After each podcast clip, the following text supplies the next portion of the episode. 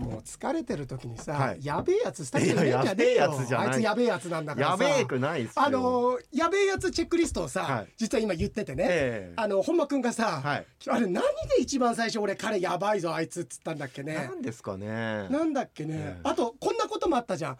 あのあのあれ本間くんがこっちかどこかに来て、どうした？いや村上さんいないかなと思ってみたいなことあった、あええ。村上さんいないかなと思ってって言って、あここにはごめんいないわって言ってそれそうだよね確かね。ね。それ聞いた村上くんが、本間くんのところ行って「ごめん俺のこと探してた?」って言ったら「いいえ？怖いよ。怖いよ。それは怖いですね。そう。で俺が「はい。あお前やばいやつだな」みたいなこういじってて、でやばいやつのあのいくつか特徴があって、はい。まずあの普通のうん。俺、はい。俺って実はさグイグイ行くようでいて、そのあたりの温度感ってすごいんだよ。先輩上司とかとの時ってさ、はい。うん例えばさあ村上君なんかいじってきて俺が後輩だと思って。あ後輩だと。思っておはようあおはようございます。はい。あどうも。あ何？最近はゴルフやってんの？ととんでもないゴルフばっかりやってもいやあれなんですよ。すいません。すいません。こんな感じさ。こんな感じでキャッチボールはしないんだよ、ええやっぱりはい。温度測って、ええ。本当に関係性が築けた時にいやいやどこで村上さんは言ってるんですかってなるんだけど、はい。もう本間君えじゃあ今と本間本間くんがもしうん。同じ立場だったとしたらどうなるかできます？今の。で本間君だったらあいいよいいよいいよ、はいはい。うんうん言って。あああよしあどうすあえ最近なんゴルフ行ってんの？これですか？うんこれですか？まずこれですよ。行き過ぎてもうゴルフばっかりやってんでしょ？いや僕がやってじゃあそっちだってやってんじゃないですか。でも今日ね村上さんにこのゴルフの話できたからよかったです。ありがとうございます。あのねいややばくないと思いますけど。いや今違うの、はい。まずあの皆さんには見えてないと思いますけど、ゴルフやってるって言った時にジェスチャーした一つの一に対して「これっすか?」みたいな。ジェスチャー入れるやつ、やばいですこれは。俺も武豊に似てんだよ、はいはい。武豊に相変わらず似てるねって言ったら、馬に乗ってるジェスチャーしたんだよ。ぶん殴ってやろうかとい思った。やいやいやいや。あそれはでもあれなんですね「はい」に当てはまる人はやべえやつやべえやつに入ります。に入りそうなんですね。入ります、そうですね。俺の中で、うん、あとそうそうそう。あのあとえっと言わなくていい一言を言って帰る。ああなんか余計な一言余計な一言。いますよね。あのそれは、はい。そのやべえやつは良かれと思って言ってるとこがやべえんだよ。今もうそのバック「洋平さんに挨拶できてよかった」これいらないからこれやべえやつだからこれ言うのは、はい。本間君と玉手さんだから。もうこれでいかにやばいかわかるでしょ？いや今ので分かりました。たまさんも「はい」にチェックがつくわけですね。玉手さんなんか、もう全部大きい間に花丸で囲ってるからもう質問項目。全部を。一個ずつ0点じゃなくて。あそうだって、それってやばいやつチェックリストって何を参考に作ってるかっていうと玉手さん参考にい作ってるから。やいやいや全ての全やつが玉手さん玉手さんが全てのやべえやつは玉手に通じる。通じるですよ、うん、やばいやつ界のローマって言われてる。でもなんか、うん。あのーわざといじられたいように近づいてくる人とかいますよね。いる。ねなんかね。でもさ、そうだね。いるいるいる。いるね、うん俺あんまりそういうの好きじゃないんだけど人によってはね、うん。これ不思議だから人間性なんだね、あの疫学やってても思うんだけどその人の生まれ持った特徴ってあって、コミュニケーションで人にグイグイ入ってって得しそうな人と、同じ星回りなんだけどちょっとしたこの違う星が効いてることで、行き過ぎることで失敗する人っているんだよ、はい。なんかすいるじゃん。なんかうん。例えば誰だろういじられようとしてよ慎太郎。はい慎太郎なんかあいついじられようとして寄ってくるんだよ。はい。あの寄ってくんだ俺やった頃に、寄ってくる。はい。あいつ全然面倒くさくないんだよ。でも面倒くさくないん全然面倒くさくない、おうん、むしろ来ないと寂しさを覚えるそれは洋平さんの主観じゃないですか？それは俺の主観だよ！ヨネのやつでしょ？あヨネのやつ。あなたの主観、はい。それはあなたのの主主観でしょう。そう。ホットモットで全然ホッとできなかったです あでもそっか、うんだから、そううん。まあ要はめんこい後輩かどうかってことなんじゃないですか？そうだよね。結局人間性でやばいやつかどうかじゃないよ、はい。い、いやつか悪いやつかそうそうなんだよね。可愛がってればこうでもまあ俺いじってるけど、本間君はだからこうやっていじってるから全然嫌じゃないのさ、そうですよね。本当に嫌なやつは放送外のところであのここで言えないですからね。こ言えないよ。の話しないですからうん、ね、だけどさ、うん。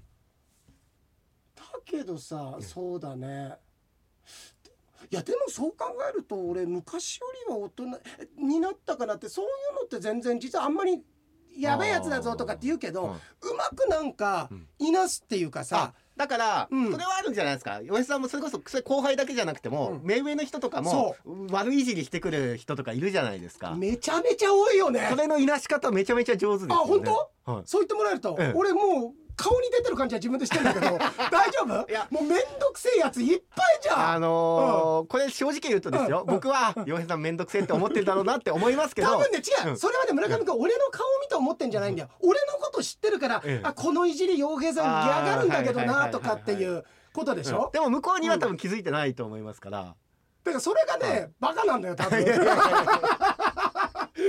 だけどねでもさ、でもそれって翻って考えたらでもいじってくるとかっていうことはあのその人とコミュニケーションが取ることができてるってことだから、な全然なんか話飛ぶけどさ俺まあかみさんもそうだしあの両親もそうだけど普通に話すじゃない、はい。村上君もそうだけどご両親とか。でそれ実家のご両親とかあの義理のお父さんお母さんでもいいけれどもそれってさその人とは普通に話せるってすっごいありがたいことなんだよね。いや本。当ですいやよね思うだってさ、口もこんなこと言っちゃなんだけど実の親子でも口も聞きたくないだとか絶縁してる人って世の中いっぱいいるよ。まあいらっしゃるい。いる。いやあの俺の知り合いでもいるんだよ。うん。俺信じられないんだよやっぱりそういう人って、あ気の毒だなって。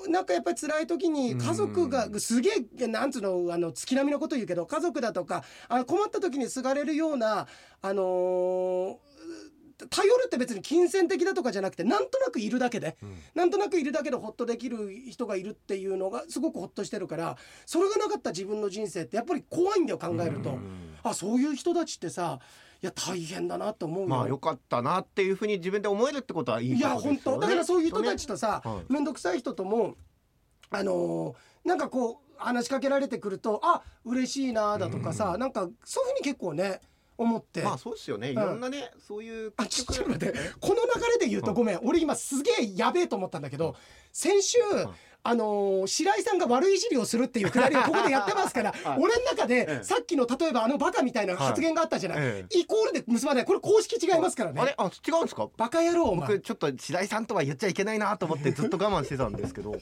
違うんですね。一番最近の悪いいじりした人があの人だからね。俺に対して。いや確かに一番あれですよ。あ警察としてもはい。容疑者リストのトップに上がってる人ですよ、えーでも白井さんのいじり方って品ありません、これ。ごめんごめん。いや俺もそこにそうだよってすぐ行かないとダメなんだけど お前が悪い目をしてるんだよすごい。いやでもねはい。あの人は何回も言うようにこの間も話したけどはい。TP をすごいわきまえてるしやっぱり常識のある方だからうん。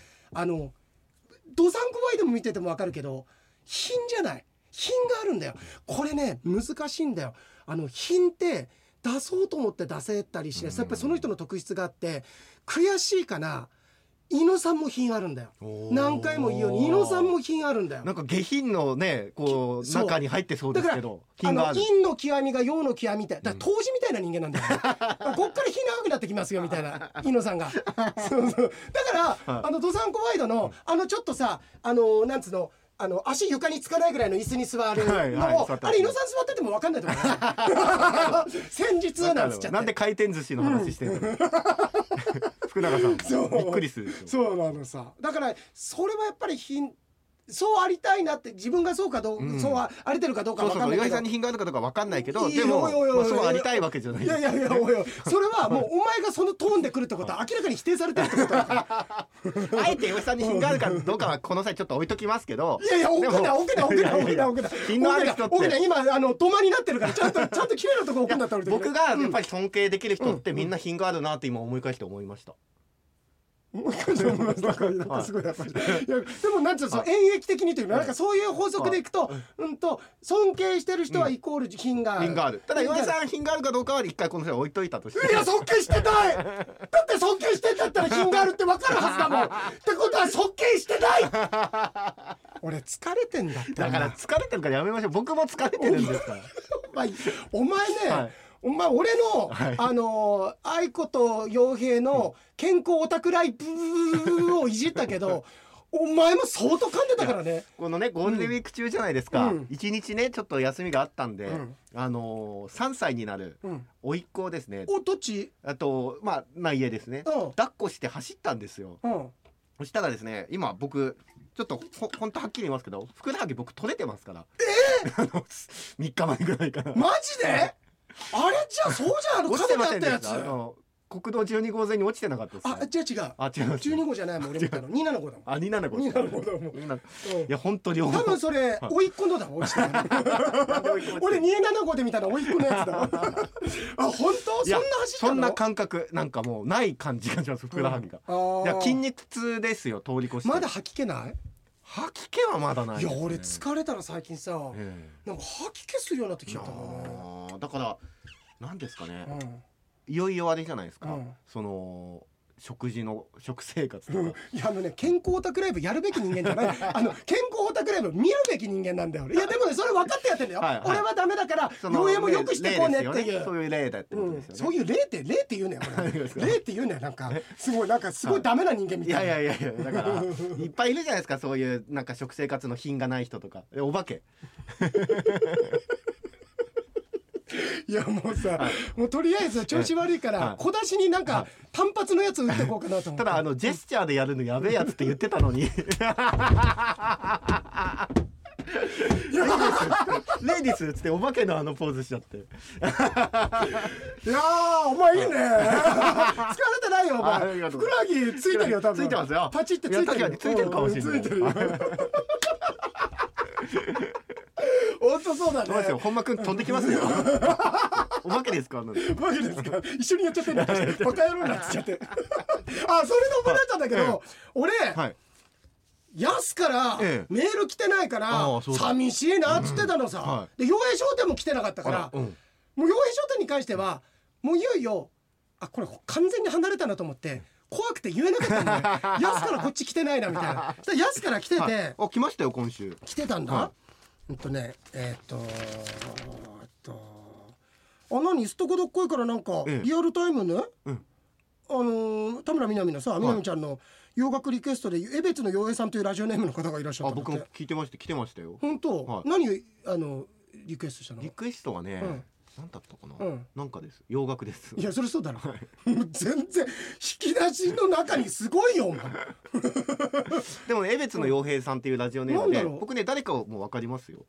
あ本当？誰からだったかも。多分。本当、うんいやいやいやいや普通に別に何も隠すこともないと思いますけど。あそうなんだ、はい。あ何よあれしたんだろう？なんか洋楽です。洋楽、はあよかったよ。知ってる人だから、はこれであのこの人だって知らないで、なんかって言ったらそんなクソだぜ洋楽俺あリクエストしねえよ俺こんだけ洋楽詳しいんだからって言いそうになってたから。影でね、うん。あのこうやってラジオネームでね江別の洋平っていじられてるみたいになってますもんね。いじられてるみたい。うん。ねそうだ、はちょ言語しないとダメだなあ。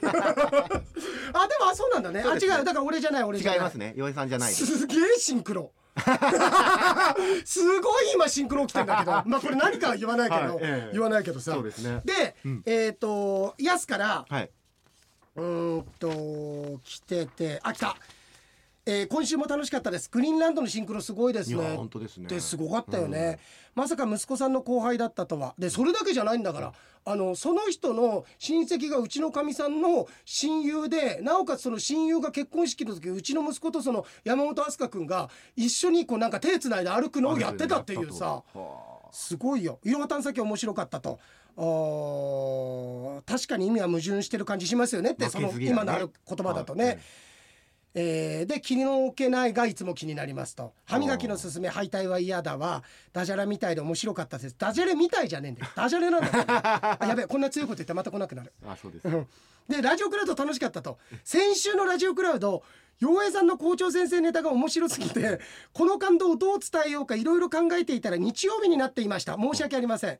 そっか。面白すぎてメールを送るタイミングをあれが不快だったんじゃないかと俺は思ってたんだけど、ただあの日曜になってたんでしょ？洋平商店間に合うからねこれね。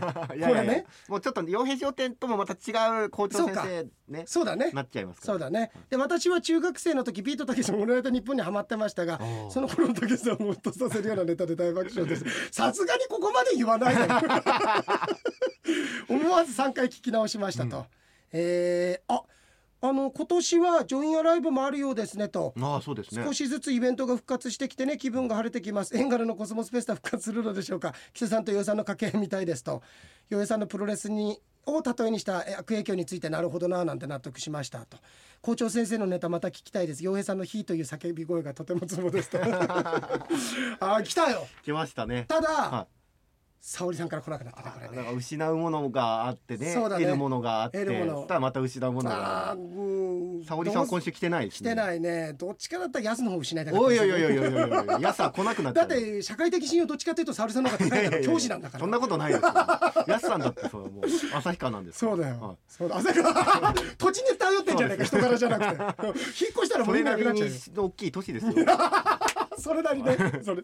えーそう。これね。ありがとうありがとう。ありがとうございます。やすさんまた送ってください。ね、いやでも本当にさ、そう話戻るんだけど疲れてさ。いや本当にね。うんなんかああのあそうそう目。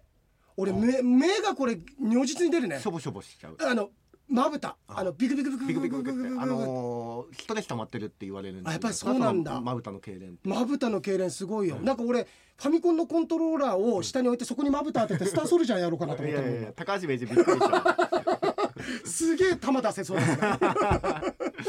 でもだって先が思いやられますよ。だってあの打ちっぱなしで疲れてたらじゃあねプレーで回ったら。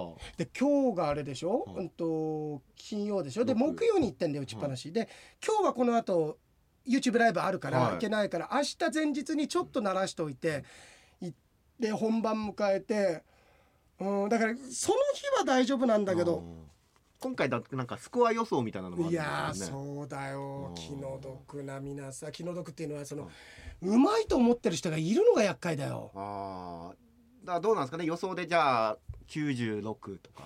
い やもうもう恥ずかしくて。多分130いかなければ同じでしょ今回。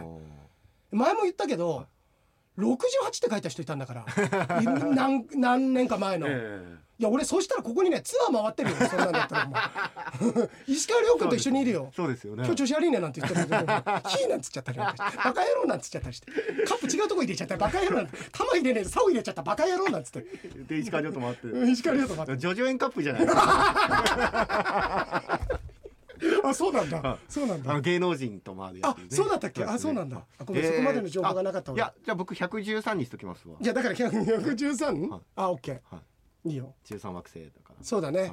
そうだね。本当は13って予想したいぐらいですよ18ホールでい。やあの調子良ければホールインワンしてカはい。ーンカーン。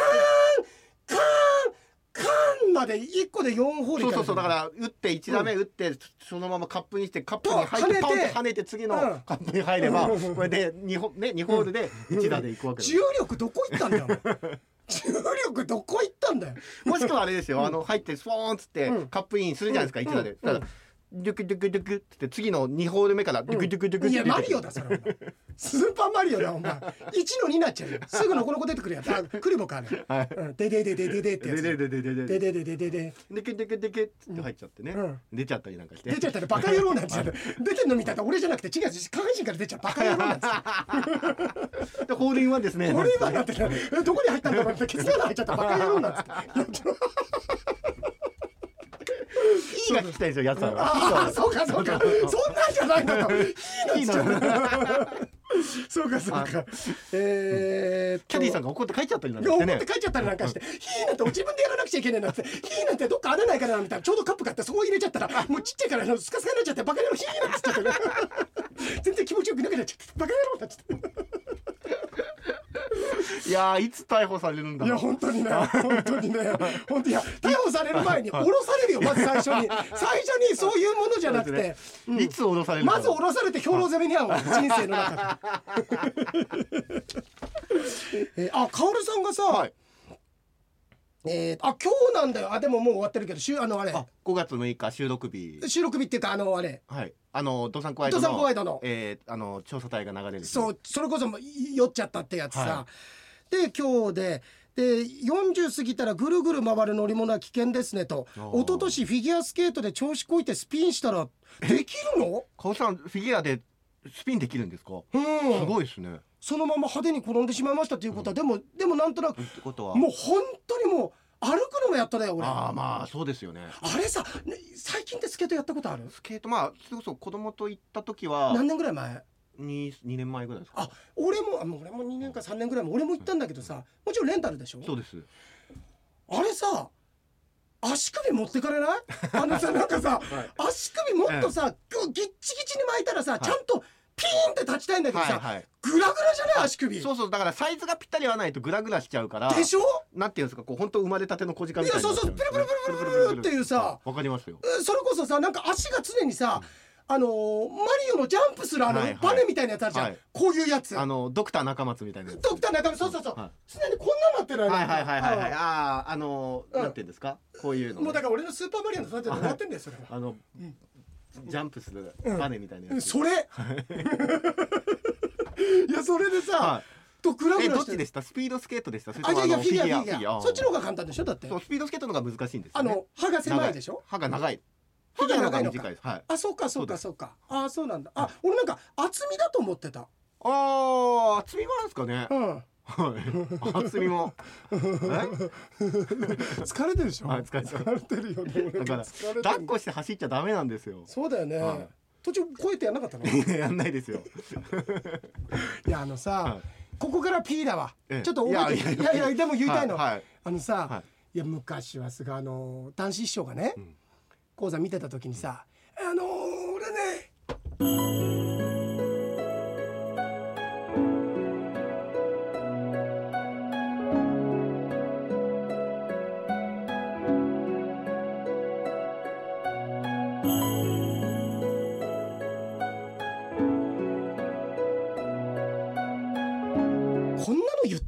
昔。いやいや。すごくない？全く流せないですよいやそれをさ今、今これ舞台でももうダメになっちゃったから。いやもうダメでしょう。ダメだよ。うん。そう。見に行った時に、だからねもうなまあこれはだ確かに今今の昔だってよくないんだよ。昔でもよくないでね。これはねよくないんだよ、ううん。ん意外とさモノマネ似てなかった俺やりながら思っしてた。だからうん。そこまではいいですよね。うん。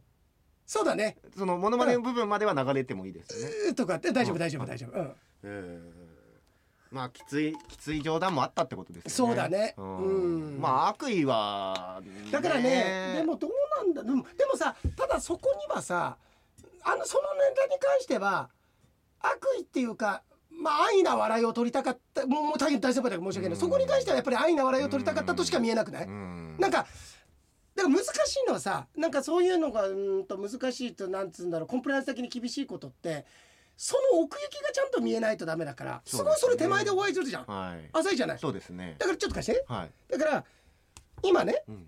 これに対して、うん。これがうん。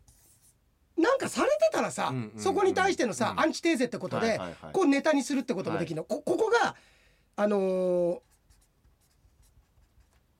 うん。この存在だったら。はい。これだったらこう来ることによってこっちがあの言論でさ、うん。あのぶつけてださから風刺が効いてるかどうかそうそういうことそういうことねただ完全に上の状態に対する下だから、はい。うん、うん。だからねそこに対してその必然性がないじゃんそれを言う。どうしてやんなきゃいけないうそうそうそうそうそうそう、はい。うん、そういうことそういうこと、うん。だからそれはねそのあたりはやっぱりねあもちろん男子女なんか分かってやってんだけどその時はね、そんなのがあったんだけど、あ今は絶対ダメだろうなっていうそうですね。分かっててやってるんでしょうけどね。いや分かってそう分かっててやってだからこれに対してじゃないんだよ。うん。俺なんかもどっかそうだけど、うん。これに対してじゃないんだよ。このなんつうのあとこの風潮に対してっていうかさ、うんうんうん。に対してのアンチテーゼをさ、まあだか常にぶつけらてんだよ。要はなんていうんですか？そのアンチテーゼですよねだから、ね。だからうん。これで、これにさっきのネタをうん。笑ったお客さんがいるとするじゃん。笑って。いやもうもちろんそれは笑うよ、うん。でだけどそれ男子女って気持ちいいもんじゃないと思うの、うん。いや違うお前分かって笑ってんのかバカ野郎って、うん。俺このこと言ってんじゃないんだよお前って、うん。うん。そういうことじゃなくてこういうことだとかなんだかどんどんどんどん社会が狭くなっていくことに対してのアンチテーゼで言ってんのにお前今手前手前のこれだけでお前ら笑っただろっていうところの苛立ちはあると思うよ。うんまあだからあれですよね結局ね。そうやってそういうコンプライアンスとかが厳しくなって、うん。これはななんて素晴らしい世界でしょうかとうん。言ってるのをうん。どう額面として受けそうそういうことそういうことそうういうことそういうこと、うん。でもさすでに素晴らしいですよねってそのまま取る人も本当増えてきまあてもちろんいらっしゃるでしょうしね、うんだからまだ素晴らしいんだなって言って 受け取るならいいですけど。スルー！すごいね。絶対これ夜のスポーツニュースでサッカーのスルーだったら絶対ここの注目のポイントで内田あげるよ。内田が今日のこの試合のねわあのあれはですねあのスルーですねっていうのあげるよ。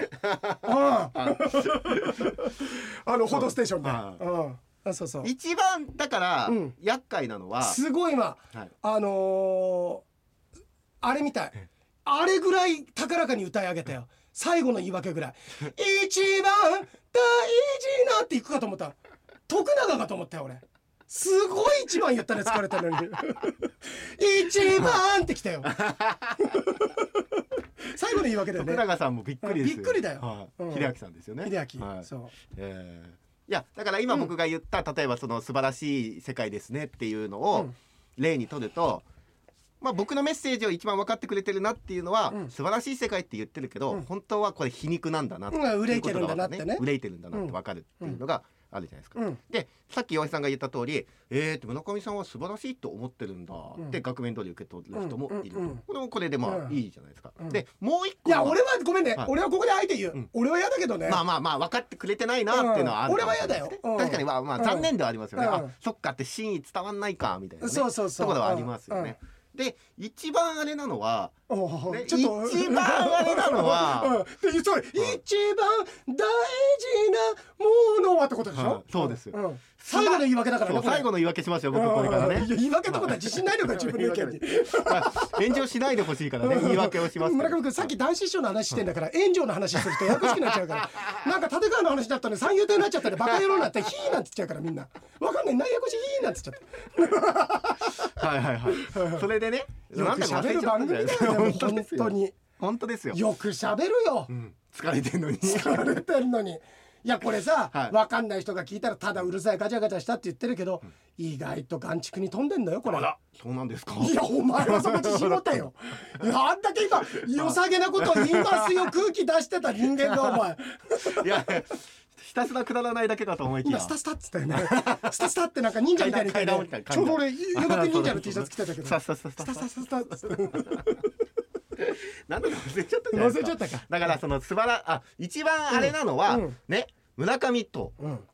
世の中には問題点がたくさんあるのに、うん。素晴らしい世界ですねって言ってるなんて、うん。間違ってるって言ってそこ。をこう怒り出す人。多分ねそこまでのやつは 俺コミュニケーション取らないと思うまずそもそも、うん、でも怒っちゃう人いるじゃないですか。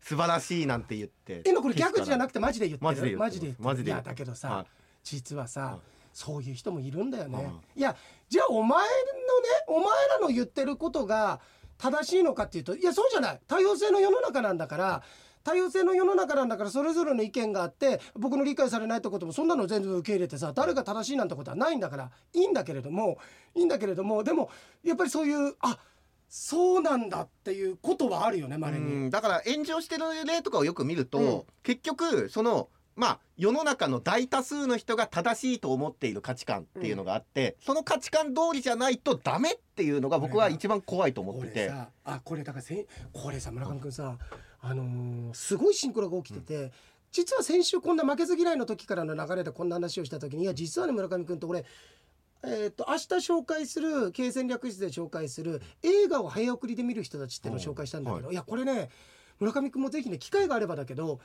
うんものの作り手としてぜひ読んでもらいたいな。僕ねすごい興味惹かれたんですよあ本当？タイトル見てその消消費するね仕方。正直さ、うん。俺なんか自分で今消費しだから今洋画じっくりあ洋画じゃない。映画じっくり見るようにすごくしてるんだけど正直村上君もある時から消費をしてない？そんな意識ない、いや俺はすげえ消費しちゃってる。映画をやっぱり早送りでうん。見るようになったらおしまいだなと僕は自分は個人的には思ってます。あそう、うんそうなんだね、うん。いやだけどやっぱりだったりとかあとそうだなゲームの攻略サイト見たりだとかそうですね。そういうのありますよね。本に関してはまだないんだ、うん俺は、うん本に関してはないんだけど、うん。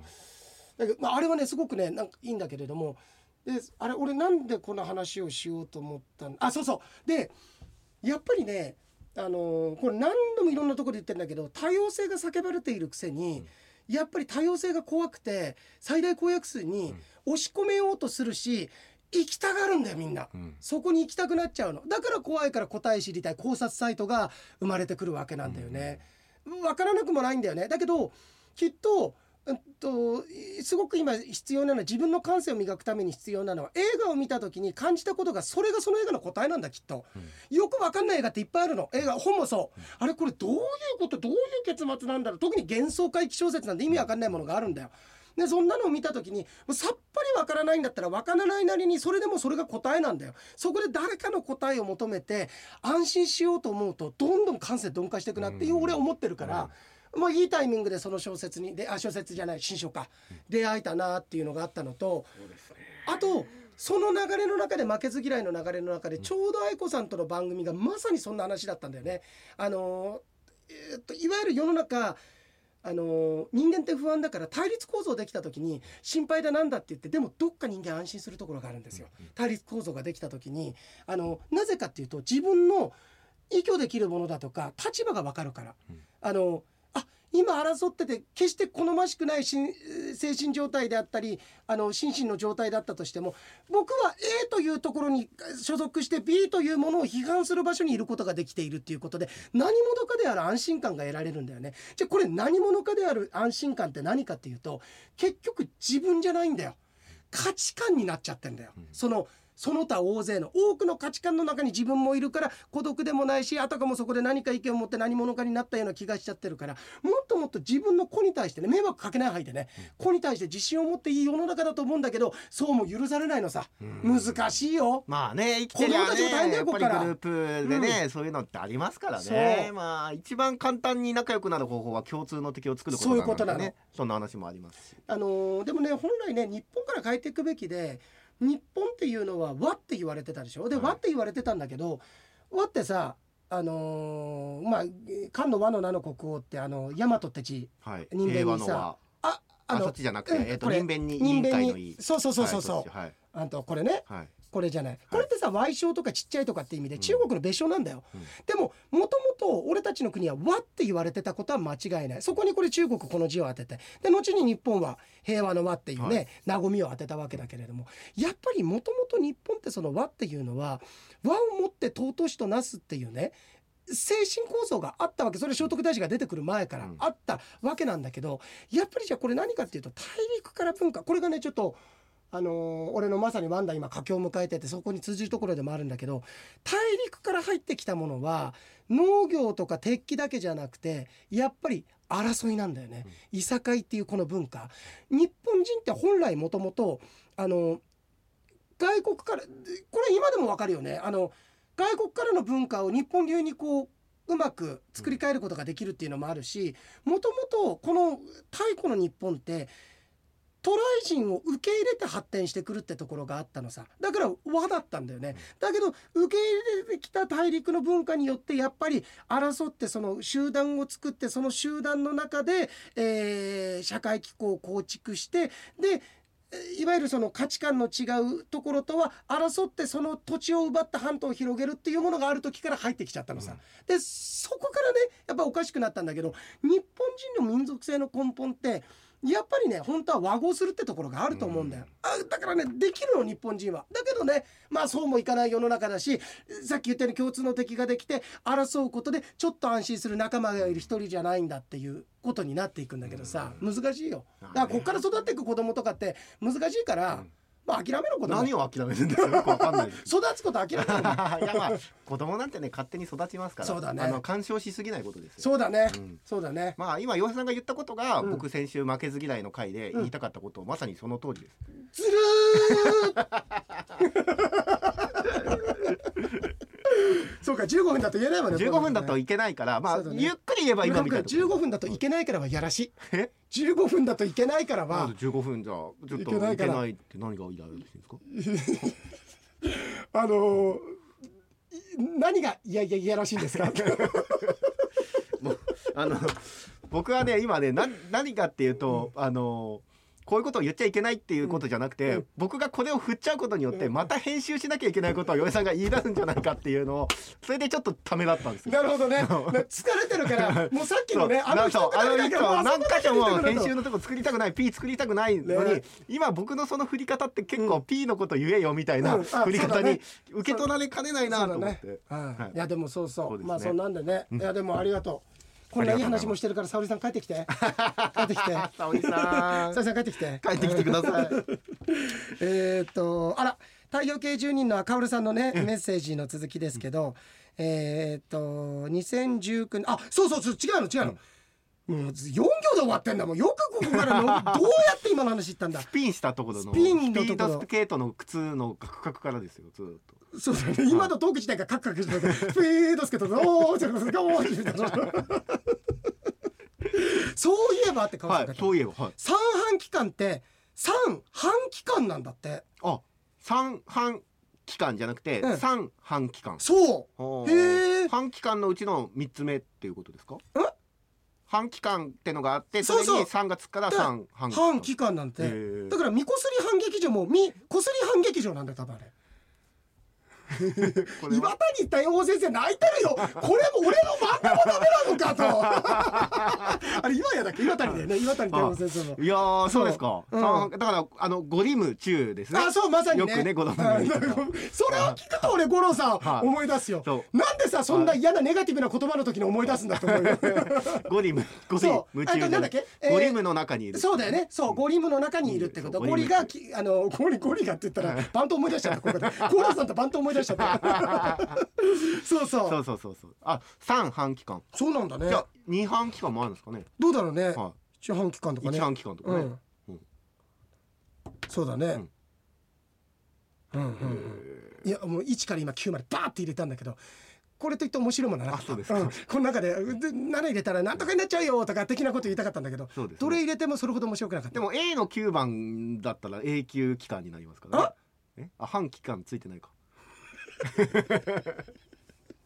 もうね人間疲れてると雑になってっからとりあえずとりあえずなんかさ あのーなパイロット版みたいなのでさ 出してみてさまあ当たればいいかなみたいなねあるよね。ななんつうのその白版みたいな、まつうの？ずそうそうそうそう。あの、うん。作ってってね。あのなんつうのあれケースができてない状況です。よあの白番ですね。白番作って壊して作って壊してですよそうなんだ。ははい、でもねそそううです。あのうん、おごりおごらず普段からの行いを慎めと 自分で書いてます、書いてるでしょ、はい。書いてるところか。お前言ったんだから あそれでさ、はい。2019年のジョインライブで村上さんに久しぶりにお会いしてラジオに戻ってくることを聞き、大喜びしたのを思い出しました。あそうかあれでってことか登山コマイドでグリーンランド行ったっていう話からだ、そうですね。そこから思い出したってことだ。そうジョイアライブね僕行きましたわ、うん。お仕事で。山崎そこで会って正義が見たくて行きましたと、うんバービーボーイズのコンタの子にちょっとショックを受けたのも思い出した。いや俺コンタのあのあれあのあのあそこのあれなんだっけ？代々木の俺バービーボーイズのあれワウワウでさ入って見たんだけどさ、ええあのーなんかコンタの MC 俺好きなんだよね。なんか、へあーのー褒め言葉として取ってよ、はい。空気読めないなっていうかさ。あなんかこうマイウェイな感じがマイウェイっていうかなんかすごいオラオラ感みたいな、ええ。うわーいいなこの感じみたいな、はい。ちょっとグイグイ来てる。ぐいぐい来て全然ぐいぐい来てる分向こう押されてる感じっていうか お客さん一緒に来てないっていう感いじがやいやいやいやよ。そんなことない、うん。そういうのがいいんじゃないですかそういうのがいいんだ、は でえっ、といろは探査機謎かけみたいでしたよと。あありがとうございます。歯はは歯痛いのは嫌だ。歯は嫌だ。いや謎かけじゃないよ。ダジャレだよこれ。まあ謎かけもダジャレなんだけどね、で太陽系住人の多くが洋江さんのラジオを聞いてきましたと各地を訪問してコツコツ布教活動してくれております。いや本当にこれそうなんだよね。ありがたいよ。ね。うん。洋江さん道内どこ行っても大丈夫ですよ。とありがとうございます。グリーンランドの警備員さんもあそういうことか。ここにつあつながってんだ。そう。なんですよ。そうだ。ね。ありがとうございます。ありがとうございます。えー、伊藤君がさ、えあれ奥さんお絵描きですよね。YouTube 見たんだって。ありがとうございます。YouTube ね書いて。あれすぐ上げるもんじゃなかったんだね。あまあすぐというかあのー何日か後そうだよね。かかりましたね。何日か後だったんだね。編集してたみたいですからね。なるほど、うん。でね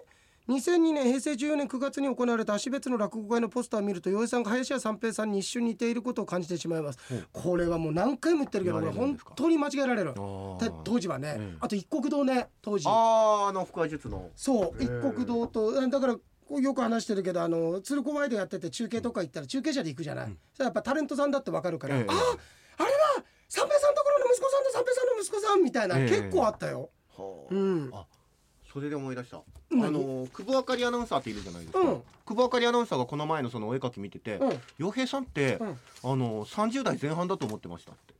え？ーでシロップの2人よりももうずいぶん若い後輩シロップの後輩だと思ってたんですって、あ本当それ見た目でだよね。見た目でそうよかったよかったよかった。トーク的なものとかで言われると、まあ。一生懸命こんだけ感知変あること話してんのに、嘘って思ったけど。そう、うん。いやだからまああれじゃないですか。だからうん30代前半なのにしっかりした考えを持って喋ってるなと思って俺ねだかからね、結構これ言われる。あのえっと30代の前半の頃もラジオだけ聞いてると、うん元気な50代の人だって思われてたでも俺これ嬉しいんだけどそうですね。あ本当久保さんそんなこと言ってた？そう。そしたらひろし君が「なんでだよ」って多分あれだって髪増やしたからだって言ってました、うんそれだけじゃないよでも動画だからね。あそうですね。そうそう。えー。いや俺これで本当に、うん。あのー髪の毛なかったらあの多分石田一世みたいな感じだよなんか。うん。だからドバイまで行って食もしないためになっちゃうから。いやいやいやいやいや、うん。ねそう。はあ。そうだよ。うんやっぱり若く見えるんですなんだね。いやびっくりしましただからみんなえーって。みんなかよ。そう。いや興味なさすぎだよ俺に。それはそれで。いやいやいやみんな違うみんな、いや久保さんあ。そその捉え方する人いるんだと。みんな40代だと思ってるっていうか、シロップよりも先輩だと思,、思って過ごしてるじゃないですかはいはいはい。あそうなんだ、うん。そうそうそう。へえその久保さんっていくつさ久保さんは20代の半ばから後半ぐらいあー後半ぐらいか。じゃあ近いと思われてたのか。でもよく見たらもう白髪も多いしさ俺。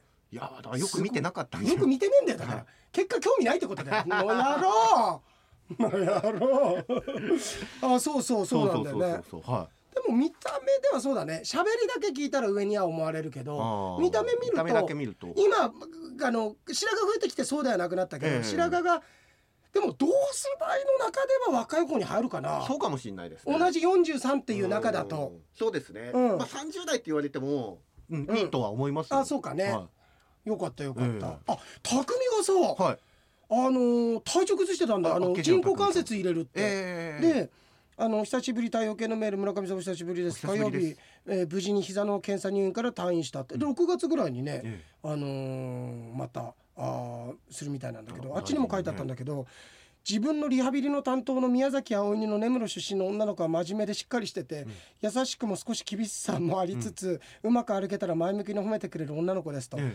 自分も根室のに母親の兄弟がいることもあり根室の話もできる良い共通点もあるので、来月からの本入院もなんとか乗り切れそうです。なんかこうちょっとドキッとドキッとしてねドキドキしていただ多分大丈夫。向こうドキッとしてない。か ら全然ドキッとしてないお仕事ですからね。お仕事だから。ねまあ。あんまり期待しないで言って。まあまあもちろんそ,、それ以上の期待はないでしょう。それ以上いやあるよこれ。あるんですか？プンプンプンスカ食べてるあっけしの匠さん結構濃い大きい男ですよね。声大きいから、ね。お多いから。気の気の多い。気の多い方だから、はい。き自分の気は多いんだけど受け取り手があんまりないから発散してるだけだから。そんなことないですけれどもね。まあまあまあ。そうだね。ね。うん。どうぞ仲良く。どうぞ、はい。どうあのどうぞ一人で仲良く、はい。えー、大イケポンからもね、来ててまあイケポンはまたまた大量というか長くこれさでこの分量これ3枚だろ？はこれぐらいの分量養栄商店にも来るからね。いいやだね。大変だよ。大変ですよ。うん。時給発生しますよいや本当そうだよ、い。くら払ねってんですか？俺、はい。い、や本当逆にもらいたいよ。俺読んだ俺プロは読んであげてんだから。あそうですよね。3枚なんだから1枚1000円だからねこれ。あじゃあ3000円を3000イケボンさんじゃあ振り込んでください。そのに。はい。もうこれ沙織さん来ないよまた。沙織さんまた来なくなっちゃう。結局金かっつって、うん、金に汚い男嫌いだから あれ多分そうだから。あれ？あの女多分そうだから。あでもね、はい。あのー天皇賞はね、人気の馬が外枠に入ってどうなるんだろうと悩みましたが僕の潮目が変わったっていう読みね俺の、はい。とポテンシャルを信じてタイトルホルダーとリブボンド2頭軸にマカオンドルとタガノディアマンテで行ってその他自分が気になった馬だったんだけどちょっと外れちゃったんだって。でほら来てるよ。今回もちゃんとユーキャンスマイルは単勝と3連複を買っていやだから僕もユーキャンスマイル惜しかったなと思いましたよ。いやもうさすがに無理だぜ、もうユーキャンスマイルがは地方に行ってももう無理だと思うもうだからいやユーキャンスマイルがうん。ね諦めずに出場する限りうん。応援しましょうよ。き あのごめん俺そのサークルには入ってないから ただあの客観的には気の毒な団体さんだなってのは ちゃんと心配はしてるよ。い。やいやいやいやいや、うん。あああの人たちまた来てるんだっつって気の毒ねみたいな。そう。いやそれは思ってるよ。それくらいの価値ありますよ、うん。だって一人のね、うん。あの悲しい女性が、うん。あの涙出た笑顔になったんですからこの馬の名前を見て。そうだね。なんかなんか「ユーキャンスマイルユーキャンスマイル」って頑張れそうな気がするんですって言ってたってことは今頑張れてないってことだからね。頑張れてなくて辛い中にいるけどこの馬の実況聞いてたら頑張れそうな気がするってこともう頑張れてない前提なんだから。気の毒だよ。田村みなみ。はい。えー、っとなんだっけ。ああさながら飼育員と UH 動物園でやったあ選手ね言あったねえー、とまあいっぱい書いてくれてんだけどあれなんかあったかな？あねえねえちょっと余談ですが負けず嫌いって言葉をネットで調べていた時負けず嫌い度診断というサイトを見つけたんです。気になって自分の負けず嫌い度を調べてみたところ負けず嫌い度 52%52 ってなんかまた微妙な。微妙だでもさこれってさ男ってことを考えると、割とおとなしい方じゃない、まあそうでしょうね。普通だと90とかね、うん、95勝ち負けの結果をやや引きずりがちという結果だった。あでも52でももう引きずりがちなんですね。そうなんだね、へえいやだからこれ82ぐらいになったら勝った相手をストーキングするとかになってるいやいやいやいやいやそんな怖いサイトなんですか？ね。いやだけどこれこそそれで疫学にやっぱり出てくるからね。その負けず嫌いははい。もう明らかに出てくる。頑固とか。洋平さんどうですか？自分は負けず嫌い。俺はねはい俺はねそのね負けず待ってねちょっと待ってね。じゃあちょっと待って自分の名式見ていい一緒、はい。あんまりね自分のしがねすごくちょっと照れくさくて。だからもうイケポンが52です。っていうのを踏まえた上でいくと自分何歩ぐらいですか？うんと。あ何よ何よイケポンの負けず嫌いと52っていうのを基準値としましょうよ。イケポンの人柄も分かりますよね。わかるわかる。それを踏まええてそのイケポンが52ぐらいだというのをうん。一旦基準とした時にうん。洋平さんはどうでしょう？それ数字としては。豚基準ってこと？豚に基準にしないの？あちょっと待って。あれ俺みんなの名式ね入れてるね。あれがあんだけど。今便利だよね。こういうのデータもちゃんとさええ。携帯に残せ。一回調べさせてもらった方とか鑑定した方とかもちゃんと全部一覧にさ残してるんです。残してあちょっと待ってね。俺ね。いや俺ねあのねいや実はねすげえ側強いんだ。あめっちゃが強いの、う。んはあのねえーっとねすごい強いんだ、はい。だけどうんとね側強くてうんとねあのー人の下で仕事はできないの俺、まあ舞台に立ってスポットライトを浴びる仕事ですからうん。それはもう誰かの上司がいるとかは、うん。とにかく苦手な名式なの。の自分の考えで行きたいんだけれどもでも依存度もちょっと高いの。依存度が少し高いの。で我が強くて知識とかすごくあるんだけれども、うんとそれを表現する場を持つのは嫌いなの。自分の中で勉強はしてないのずっと。はい。だけど表現をするっていうのかな。あんまり人前に立ったりだとか行動に移す移すってことよりその手前の計画を練ることとかはいがすごい好きなの、えー。披露する場はそこまで望んでない？望んでないの。あでもなんとなくわかるなんとなくわかります。わかるでしょ？そうなの。ちょっと待って俺そうなの。へあちょっと待って俺の見て。ーだからそういった意味では我が強くて俺感性っていうのが感性ってねあの、はい。うんとあのなんつうのえっと裁判官とかの官はい。の星で感性っていうんだけど、はい。自分を告してくる星って俺えっ、と木下土金水で言うと俺金になるんだよ、うん。金金。あちょっと待って。これ書くけど。そこでも金なんですね。えでも金がないんだよ。金がないうん。そこでも金なんですって待てよ金がなくて残念だっつってるでしょだって。そうなんだよ。いや、そうなんだよ。そうなんだよ。ね、あのさ、ここピーかかるかもしれないけど。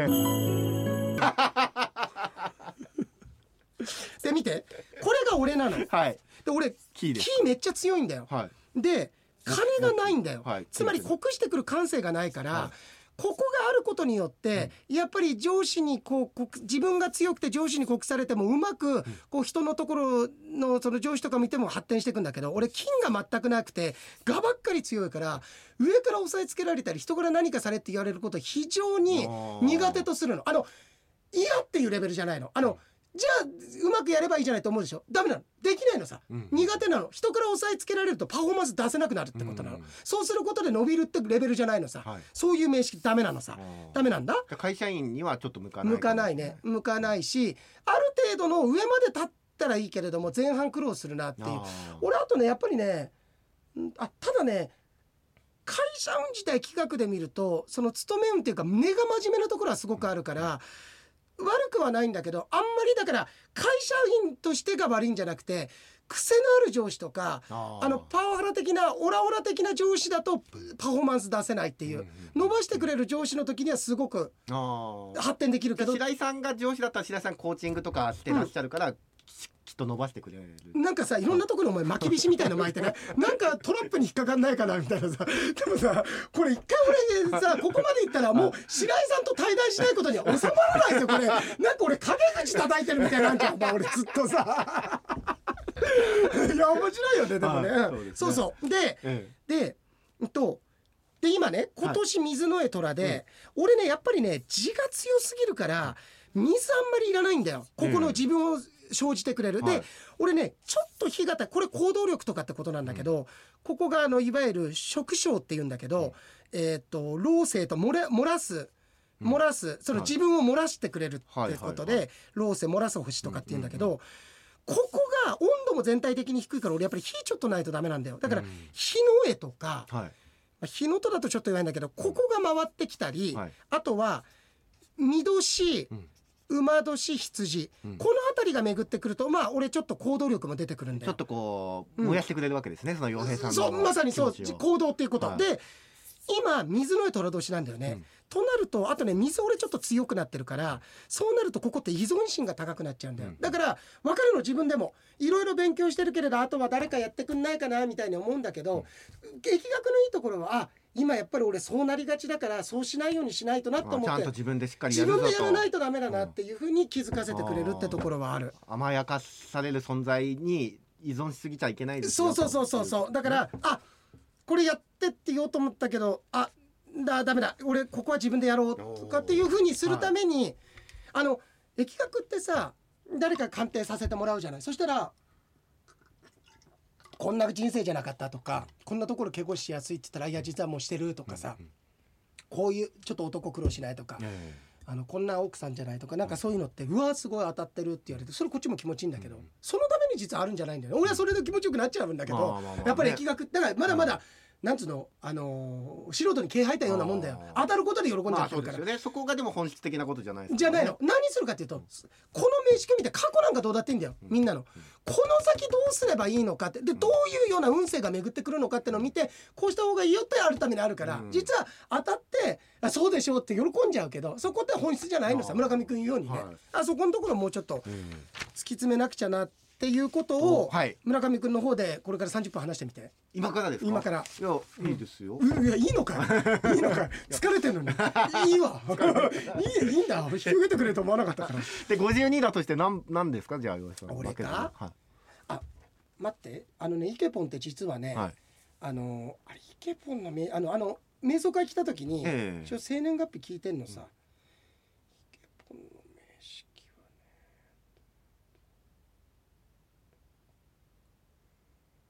うんあーでもそうだね、えうーん待ってね。割飛行ついてるみたいな。本当だね。あのねええ。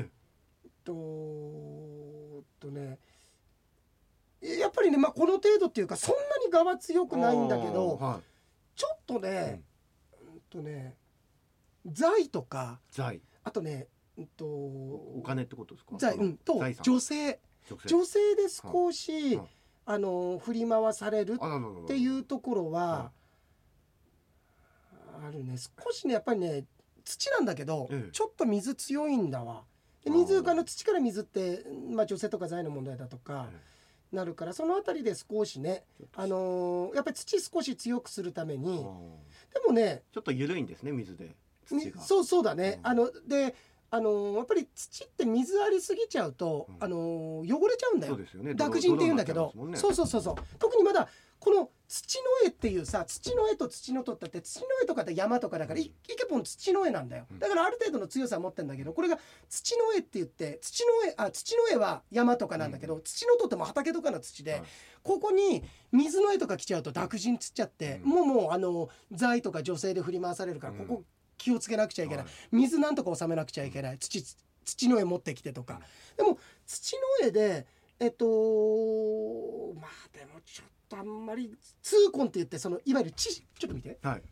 これが上の転換ではい。平定簿気候新人記のこれ頭のさ、はい。で下が知子って言ってこれがいわゆる十二支になるんだけどこれが上をちゃんと支えてないとダメなんだけどイケボン一応ねあの犬っつってこれ土ではあるんだけど、うん。そんなに強くないんだよね。だからやっぱりえっとが土の絵回ってくる。その年じゃなくて、はい。人間って10年ごとの大運っていうのがあるんだけど、うん。それで土巡ってきたりとか、そういう時にちょっと強くなるかなっていう感じかな。ううん。んだけどあのそそんなにだからこれね疫学って面白いのが、はいあのーパッと見ね我が弱いっていうか自分が弱くて、うん。ってなるとすごい弱々しい人って思うでしょ？ところが逆に名識が弱すぎて自分守るために虚勢を張るっていうのが今度逆に出てきたりするの、はいええすごい難しい。だからケースバイケースだとか、うん。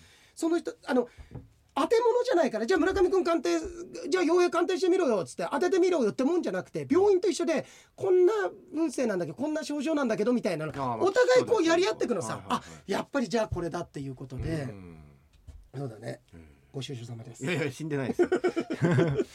そう。あだからこう12%ぐらいかな。すごい。だからこの名式と俺の名式比べたら俺は92%ぐらいいってるよ。それぐらいいっちゃう。結構いってますいっちゃう俺は。イケポンから比べたら。負けず嫌いってそうだね。いうところは。ただこれだけ言える、はい。おめえには負けねえけどなイケポン。やっぱめっちゃ強いじゃないですか負けず めっちゃ強いじゃないですか、そえーそうなんだよね。そうなんですねうイケポンまた、ああ釧路動物園いいよ釧路動物園、うん、俺、ね。風水的にもここすごくいい場所だと思うから、いあの釧路動物園の猿山がなんかねあ猿山っていうか村上くんあ俺かが哀愁も含めて遊園地の魅力とおっしゃってたこともすごくわかりますと、はいえー遊園地ではないですが釧路動物園もすごい哀愁が感じるんですよって言ってて、いや本当釧路動物園いいよ。思った以上に行ったらみんな驚くけど意外とでかいんだよ、えーあれに北海道で一番だっけな？あ本当ですか？一番か二番ぐらいにでかいの。えー。面積的には、えー確かすごいでかかったはず、でえーあとさあれ？あの あのなんかあの円楽師匠とかのあの『笑点』の一度でいいから見てみたいのくだりからね、え小遊三師匠の泥棒キャラの話題から昨今のコンプライアンスの問題のお話になったえんですけど、ね。そのきっかけが村上くんのね、うん今構成なんて言ったって構成って言葉で片付く時代じゃないですからね。本当そうでしょっていう最後アンミカさんみたいになってって笑っちゃいましたって書いてんだけどはい。これイケポンが言ったの？俺言った？いやこれなかなかセンスあるよこれないですね。ああアンミカさんみたい。いや俺言った？イケポンじゃないですか？これ。洋井さん言った覚えないいや俺にしよう。これは。え？俺は92%だから俺の負けず嫌い。負けず嫌い。あこれいいから。これ俺なかなかいい。い。これなかなかいい。あ表現ですか？俺。さん言ってましたよ。最後アンミカみたいになって。るでしょ？村上君アンミミカみたいになってるよって言ってそうだよね。であれアンミカミカあごめんごめんアンミカって言いたいがためにあのミカのとこちょっと焦りすぎて噛んじゃったって言ったよね。言ってました言ってま言しったてたよね。なんかそうだそうだ、はい。それ真似して帰ってきてるんですよイケポンさん。なんだ、はおめえも85ぐらいあんじゃねえか負けず嫌いだ いやーそんなんでね。いね。ということで。はい。あのー 前回の宇野さんのメールを読んだ後村上さんのどう読むのが正解なのかわからないに対して 洋平さんの「伊野さんのメールに正解あったことないよ。読んでる時点で不正解なんだから」ってツッコミ笑いました。本当そうだよ。すごいよね。どう読むのが正解なんてわからない。綾波レイみたいになってる。笑えばいいと思うよ。そう。ただ読めばいいと思うよ。俺そう、はい。これずっと言う。俺すげえ意外だったの、はい村上くんエヴァンゲリオン好きなんだもんね。僕エヴァンゲリオン好きですよ。俺ね、はい。だから村上くんにあんまりアニメとかのイメージなくて。でこの間見たらなんかちょっと「エヴァンゲリオン」のグッズ的なものがあったのさ、ええ。俺好きなのって「え僕好きですよ」俺だからアニメとかなんてなんかせいぜいしましま虎のしまじろうとかさ、はい。とっとこハム太郎ぐらいだと思ってたよ。いやサザエさん。あ こんだけ僕悲しいっすわ。ちょっとあんまり代表作として見られてないっていう。でもさ、はサザエさんともう対極にあるようなさ、えあのむしろ家族愛がないドラマじゃんいやいやいやいやいや。あれはでもあ好き僕はなんだ。エヴァンゲリオンはそれこそあのーなんか自分に影響を与えた作品をあげてくださいみたいなアンケートがあったとしたら、アニメだとうんそうですね、えー。いつ一番最初見たの、最初見たのは僕ね、大学生かこ高校あ高校生かな？うん。高校生ぐらいですわ。はあ、高校生。あでも俺とタイミング同じぐらい。俺も向こう行ってからだから、ええ今いくつだっけ？37です。なんだでしょ？だから6歳ぐらい違うから高校生ぐらい。うんそうだ俺20代。ああの時に当時まだ VHS だったそうですから僕も VHS のそうだよね。あの全巻揃うのがあって、うん、それで見たんですそうだよね。俺も VHS で。で最後はなんじゃこれになっいてやーまどままままごま危な危な。あのにゃんここにゃんこ孫にゃんこのやつのトラップだよそれお前。真心を君に。までね。違うものあげようとしたじゃんなんか。すごい違うものをなんか。新世紀エヴァンゲリオンですからね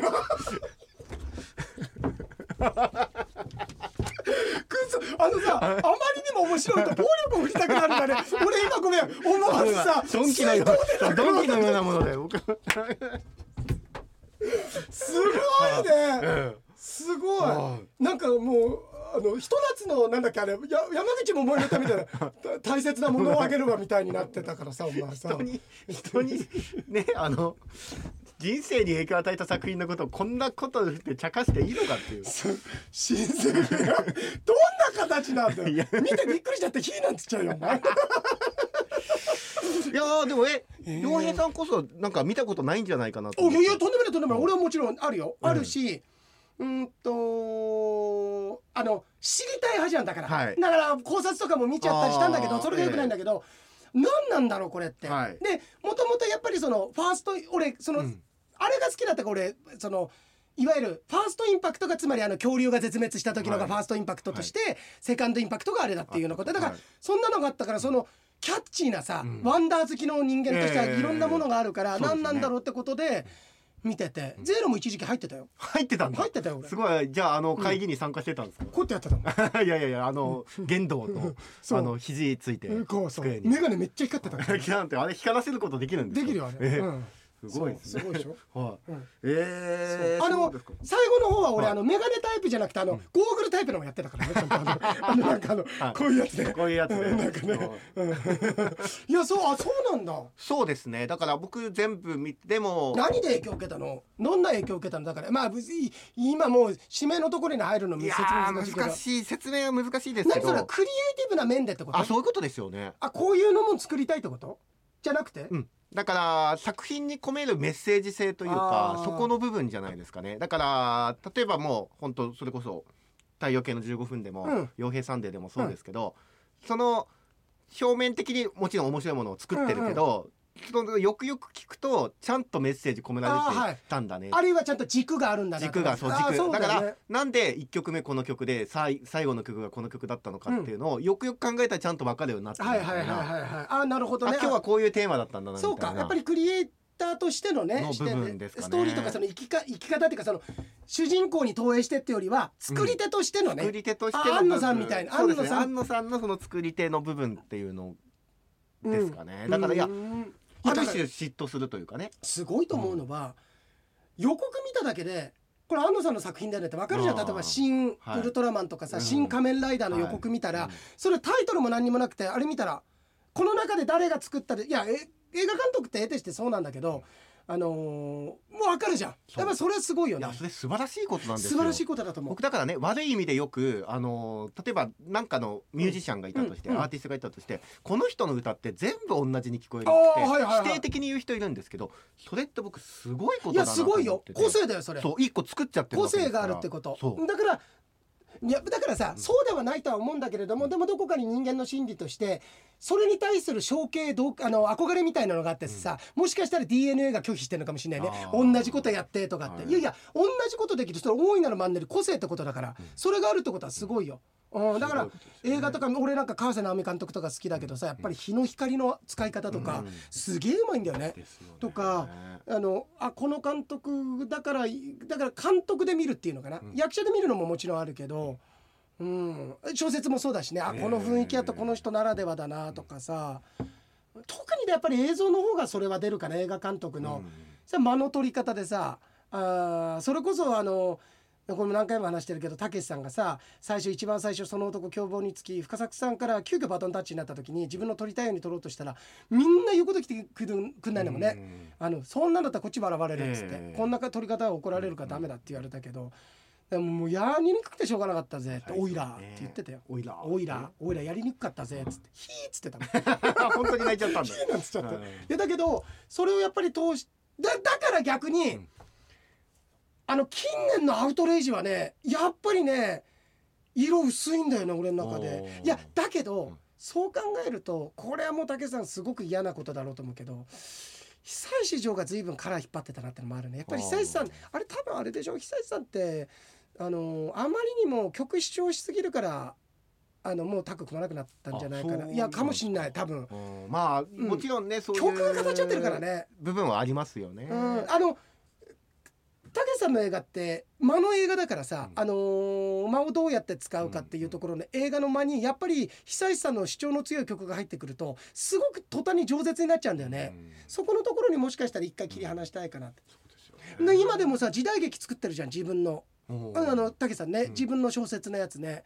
でも時代劇じゃなくてもう一回あの現代劇みたい。もう一回だけいやもう多分作んないんだと思うんだけど、ねだからそれで忙しいからっつってねあのニュースも降りちゃったしそう。っていうことですからね。でもお年考えたらさ、もうあと30年は活躍できるって方ではないじゃない、うん。この10年間の間にあと2本見たい。そうですね。やっぱり北野だけじゃね触れたいですよね。感じたいですね。感じたい。だって、うん。と高校の時の「ソナチネ」を見た時のあの感動もう誰かに伝えたくてしょうがないっていうかさ、うん。この感動とかさ。いやだから洋平さんさっきね「間」って言いましたけどだから僕は今思うのは、うん。早送りしてどうするんだろうと思っていやだからそこなんだよ。間を楽しむ。曲ね。でもね、はい。早送りしてんのは俺ね洋画なんです基ええ本する時は。1. 点何倍速とか洋画、でヒューマンとかあんまりしないんだけど、ええホホラーとかあとなんかサスペンスものとかすることあでもねごめん俺洋画であんまり早送りで映画で早送りするこ 1. 点何倍速何の時にあ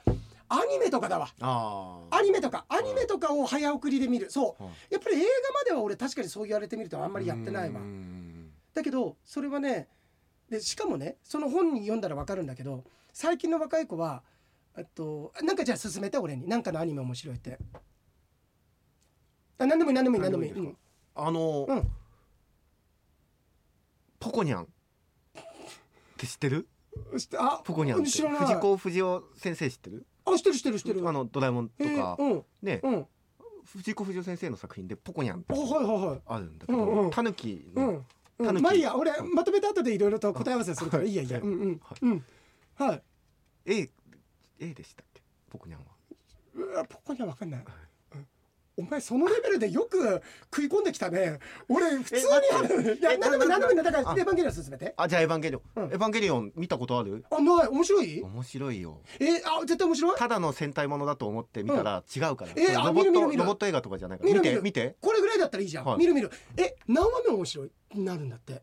そこだけ見たいんだってっていうような世の中になってきてんの？いや1話目から見てよって思いますよね。あ一話分かった分かった。うん。1話目から見る、えでもさ今1話目見るけど一番なんか一番面白いとこ何話？そこまでちょっと飛ばして早く一番見るから。面白いのはやっぱあの八島作戦のところとか。ああな何話目。あれ何話だ？ろうん。うな八島作戦って割と前半の方ですよね。ああっていうような感じなんだって今あと今もう時間ないからやんないけどこれ一応全部終わってうん。この太陽系第13惑星のあの登録もしてはい。もう全部終わったらはげんこつね？なんでげんこつポコニャンの全部ポコニャンげんこつね？なんで何がいけなかったの？ポケナンするから。お前の頭にポケナンするから。ポコニャン助けてって言いますよねいやそう。うん。だからねそうなってきてて、やっぱりうん間のものだから、昔と違ってちゅあ俺ってさなんか映画かぶれなところあったから高校生の頃から割とヨーロッパの映画好きで見てたんだけど、ええ。向こうって上調なんだよ。間のもんだったりだとかさ、はい。ええ。でも面白いよなんて言ってたけど大した面白さも分かんなかったんだけど今やっぱり間がある方が好きだね。まあそうですよね、うん。1秒だからその間が違うだけで印象が大きく変わるっていうことにね。それはだって俺たちだって喋っててさコンマ何秒ツッコミ遅れただけでさ腐っちゃうって俺よく言うじゃん、はい。それと同じで映画なんかもそうで、あーここ喋るんだって時あるもん。ああここ喋るんだ。いやここいいよ。分かってる。だから、あそう。それでその本にも書いてあるの。あのさもうテロップが出て久しいことはもう言われてるじゃん。映画も説明がないともう受けないんだって。あ特に「鬼滅の刃」のこと書いてあった「鬼滅の刃」の最初のシーン、えっ、と炭治郎が逃げて、はい。鬼から逃げて足してバーって崖から落ちたらブワーって雪の上に落ちて助かる昔の映画とかドラマだったらで飛び降りてバサッで助かったっていうのを見てこうカメラを撮ったら周りが雪で助かったんだ知らせるじゃん、うん今の「鬼滅の刃」息が切れる。胸が張り裂けそうだ。はは飛び降りる。は雪だ助かったんだって全部言うんだって。そうじゃないともうついてこなくなってんだって。うんうん面白くもないよそしたら。特にイントロダクションの部分ではしっかりと説明しないと。ダメね。もうそれじゃないとだから分かりやすいものじゃないっていうのがなってるけどやっぱりそこには俺たちの放送も分かりにくさっていうのは少しスパイスで絶対入れといた方がまあ逆にありますからね今もね、うん。そうでしょ、ううんん。だからそこのところは俺は大事にしたい。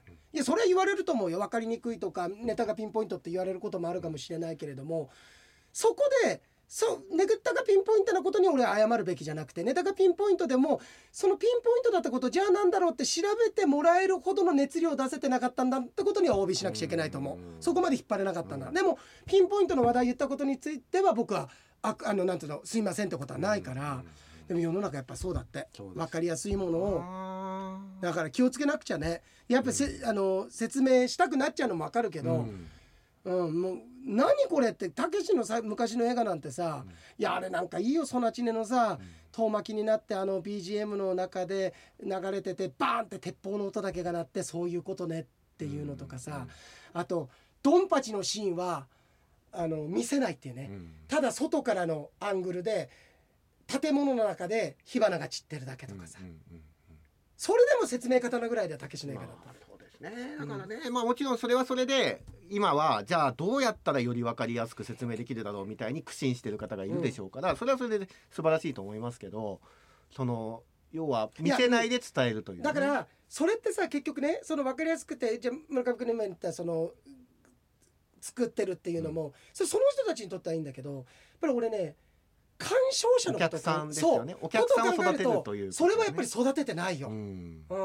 そうですねそれは確かにそうかもしそうだよね、ううん。んで生意気なこと言わせる言わせてもらうとあの育ってもらう番組作ってなんぼだって思わないと、うん。あのーいや育てない番組はそれはそれで大変なんだよ。大変なんだけどでもそこから生み出すシナジーみたいなものってみんなが一丸となって何か新しく大きなうねりを生み出して考えてた時にやっぱりお客さん育ってないことには意味ないから、そこの意識もすごく大事そうだよね。ですよねいい番組にはいいお客さんいるしいい芸人にもいいお客さんがいそういやるしそれはそうだから本当に一緒い一連卓勝というかねそうだね。お客さんと一緒に番組だも作そうまさに卓勝だし、うん。育っていく時も一緒旅立つ時も一緒っていういいそうですよね。いい時もいいよっていうね。ん。だ、からねやっぱり太陽系第13惑星のお客さんっていうのは本当に素晴らしいお客さ素んが晴らしいです。育ってますよね。育ってます。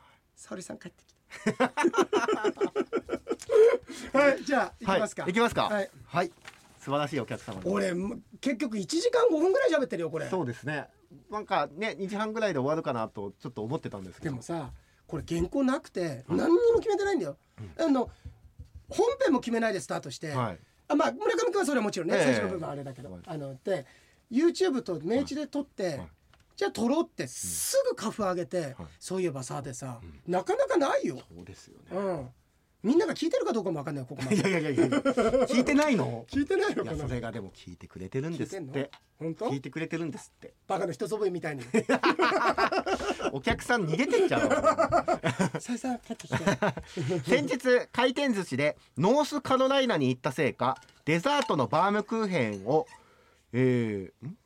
直ん？直直ん？見して。直なんですかこれ直あこれライナー的なこと？そういうことですか、うん。あの野球のあれだよね。あそういうことか。野球のライナーってことですかね、これ的じゃない？直飛球、先日回転寿司でうん。ノースカロライナに行ったせいか、うん。デザートのバームクーヘンをうん。直飛球に出され、うん。えー店員さんに、うん。ノースだけにとうん北カロライナーやん。やっぱライナーだよね。ライナーなんですね、じゃあなんて読むのが正解だったんですか？ねここでもう一回ライナーって言った方がいいのか？直飛直飛球とねね。直飛球直飛球に出され店員さんにノースだけにと。てめえ犬いい加減にしろよお前。北カロライナーやんと言われたいのです。さてここでジョークを。その北カローのバームクーヘンを見てうん。穴が開いてる分負けてと大阪のおばちゃんが言ったのを聞いてうん。アナと雪の女王がありのままで買ってよと言ったら穴だけにとわいを穴取ってるやんと言われそのおばちゃんを笑わそうと穴だけにあなたの人生穴が開くわと言ったらうん。滑ったのかなんやねんサブと言われこう歌った。うんうん。少しも寒くないわ。うん。ごめんごめんごめん。気づいてたと思うけど俺もう直域を調べて全然聞いてなかった、はい。であでもねやっぱりライナーだいいんだわじゃあ直直の飛ぶ球と書いてライナーと読んでよかった飛球？まあでも飛球っていうからね。うん。フライでさ飛球でしまあょ、直飛とかね三直って書くとサードライナーとかですけど、ね、うん。あだからひ直飛球でいいのかな？じゃあ直飛球を出され店員さんにノースだけにと北カローライナーやんと言われたうん。のですと、いいのか。はい。OK です。ありがとう。バイバイ。出たとこでごめんでした。あわかりました